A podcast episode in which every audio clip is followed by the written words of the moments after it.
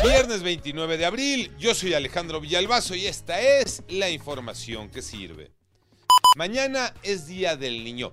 25 millones de niños en este país entre los 0 y los 11 años, que es el rango que se considera para hablar de los pequeñitos de los niños, prácticamente mitad y mitad, un poquito más de niños que de niñas. Y la pregunta obligada, ¿ya tienen el regalo para los chiquitos de la casa para los niños?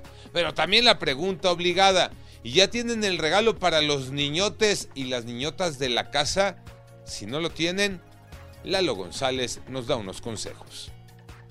Exacto, cuidado con el uso correcto de los juguetes sexuales si es que no queremos llegar al hospital para que nos los retiren del interior del cuerpo o que nos cause alguna lesión, alguna infección por no saberlos usar, porque son juguetes pero tienen instructivo. Platicamos con los especialistas para que nos dijeran justamente que no todos los lubricantes sirven para los juguetes sexuales, algunos se desgastan, inclusive se pueden llegar a derretir al interior del cuerpo por el mal uso, algunos pueden romperse o se introducen en el cuerpo. Inclusive también nos contaron que hay succionadores de clítoris de hasta 7 mil pesos y mangas para el pene de 9 mil pesos. El estrés las está agobiando Iñaki Manero. Gracias Alex. Para muestra, un botón. 70% de las mujeres en México viven estresadas y no comen, no duermen bien. Un estudio de Butterfly, una plataforma que fomenta hábitos saludables, señaló que los problemas diarios y la falta de sueño son los principales obstáculos para lograr el bienestar de las mexicanas.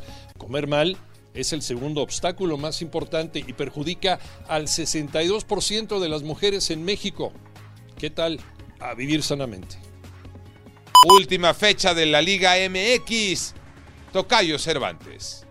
Así es, Tocayo, este fin de semana se juega la última jornada, la 17 del torneo de clausura 2022, para definir quiénes serán los equipos clasificados. Cuatro de manera directa a los cuartos de final y del 5 al 12 a la recalificación a partido único. Pachuca amarró el liderato general y Tigres el segundo lugar. Y solamente hay que descartar a Querétaro y a Juárez. Ya no tienen posibilidades matemáticas. El resto incluso buscan entrar de manera directa entre los primeros cuatro lugares. La jornada se pone bastante interesante.